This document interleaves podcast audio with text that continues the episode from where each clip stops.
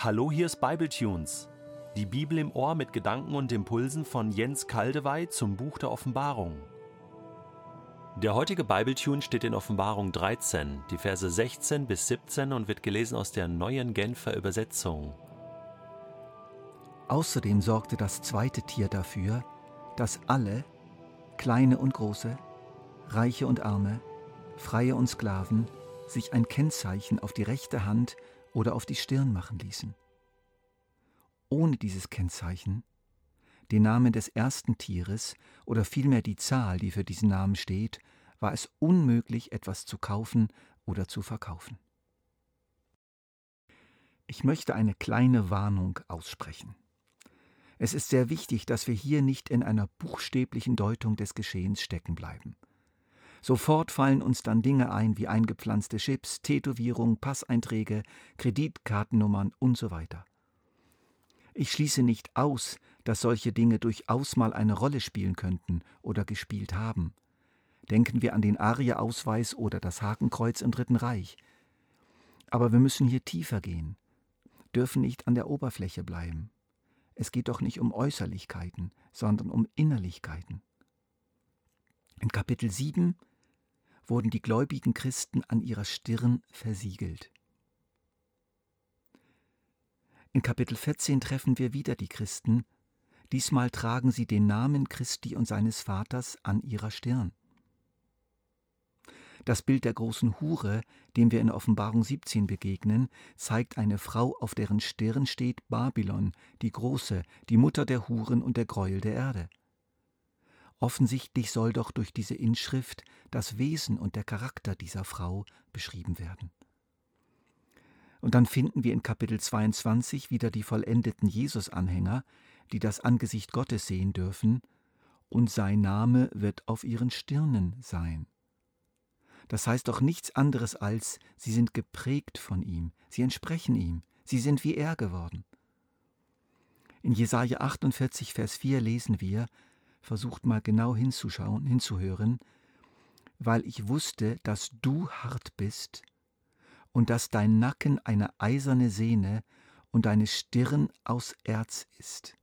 Wir haben hier eine Parallelität. Du bist hart, dein Nacken eine eiserne Sehne, deine Stirn aus Erz. In Ezekiel 3,7 ganz ähnlich, denn das ganze Haus Israel hat eine harte Stirn und ein verstocktes Herz. Weil ich wusste, dass du hart bist und deine Stirn aus Erz besteht. Eine harte Stirn und ein verstocktes Herz. Ich denke, wir haben es verstanden. Das Ich des Menschen und seine Stirn, sein Herz und seine Stirn sind hier austauschbare Begriffe und stehen für das innere Wesen, die eigentliche Person. Hinter der Stirn befindet sich das Denkvermögen, das Wollen, das Planen. Wenn ihr etwas ganz fest wollt, dann spürt ihr hinter eurer Stirn, wie das da rumort. Stirn hat mit unserer Grundeinstellung zu tun, mit unserem wahren Selbst, mit dem, was wir eigentlich wollen, eigentlich wollen und wünschen und denken. Also was auf der Stirn steht, ist sozusagen die Beschreibung unseres Wesens, das, was unser Wesen auszeichnet. Kennzeichen steht hier. Das ist ein bisschen milde übersetzt. Wir könnten auch mit Stempel oder Prägezeichen oder Gravur übersetzen. Da ist etwas eingeprägt worden in die Stirn. Das Kennzeichen des Tieres auf der Stirn heißt doch nichts anderes als vom Tier geprägt zu sein in die Gedanken und Pläne des Tieres einzuwilligen, bewusst mitzulaufen, eine innere Entscheidung für das Tier zu treffen. So wie der Heilige Geist das Wesen Jesu in unser Herz schreibt und wir so versiegelte werden durch den Geist, schreibt auch der Antichrist den Menschen sein Wesen ins Herz. Das geschieht aber normalerweise in einem Prozess der Prägung, der länger dauert. Ganz sicher wird niemand, der in der Not großer Verfolgung und großen Drucks wie Petrus versagt und Jesus vorübergehend verleugnet, deshalb noch nicht das Zeichen des Tieres auf der Stirn tragen. Jede Angstmacherei ist hier einfach fehl am Platz. Dieses Kennzeichen hier, das wird über längere Zeit eingraviert. Hier werden Prozesse geschildert. Dann geht's aber auch sehr tief. Und die rechte Hand? Da ist nicht das Denken, Fühlen und Wollen betont, sondern das Verhalten, das daraus resultiert. Wir hatten ja gesagt, dass die rechte Hand Gottes, die in Offenbarung 5 die Buchrolle hielt, die Regierungshand Gottes war, die Handlungshand. Die rechte Hand steht bei Menschen für seinen Lebensstil, seine Tatkraft, seine Aktionen. All das wird jetzt vom Tier gestempelt, geprägt, programmiert. Das unglaublich raffinierte, umfassende, kontinuierliche, faszinierende, zutiefst verführerische Werben des zweiten Tieres hat das bewirkt. Wir hören dann, dass ohne dieses Kennzeichen der Name des ersten Tieres oder vielmehr die Zahl, die für diesen Namen steht, es unmöglich war, etwas zu kaufen oder zu verkaufen. Das ist doch alles längst geschehen. In den 90er Jahren des ersten Jahrhunderts, als die Offenbarung in Umlauf kam, herrschte Domitian, dessen Kult eng mit der Wirtschaft verknüpft war. Seine Münzen, in denen er als Gott abgebildet war, füllten ganz Kleinasien. Sein in der Provinz Asien amtierender Hohepriester war auch der Finanzminister der ganzen Region.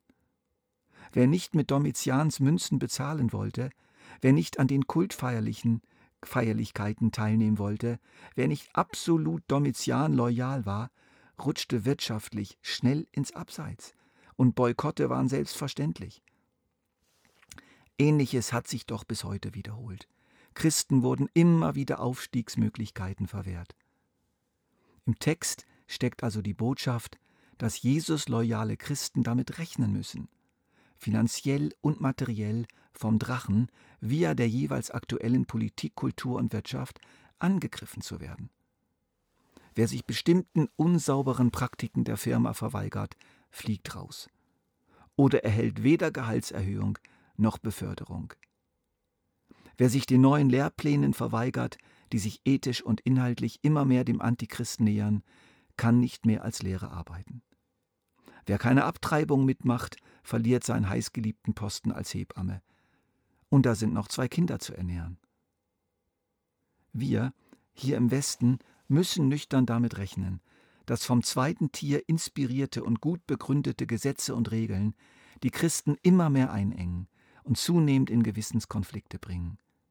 Sie zu übernehmen bedeutet eben dann auch finanziell gesicherter zu sein als die, die sich ihnen verweigern. Und der Mammon regiert nun einmal die Welt und das Herz. Und so werden über die Drohung materieller Benachteiligung massive Existenzängste getriggert, die dazu führen können, sich so langsam in vielen kleinen Schritten dem Tier anzunähern. Aber jetzt gibt es ein schönes Aber. Aber viele von uns werden sich Christus in die Arme werfen, ihre Sorgen beständig bei ihm abgeben und sich nicht beirren lassen. Sie werden darauf vertrauen, mit allem Nötigen versorgt zu werden, was sie brauchen, um für Gott in dieser Welt zu leben, auch wenn die Aufrechterhaltung ihres bisherigen Lebensstils nicht mehr möglich sein wird.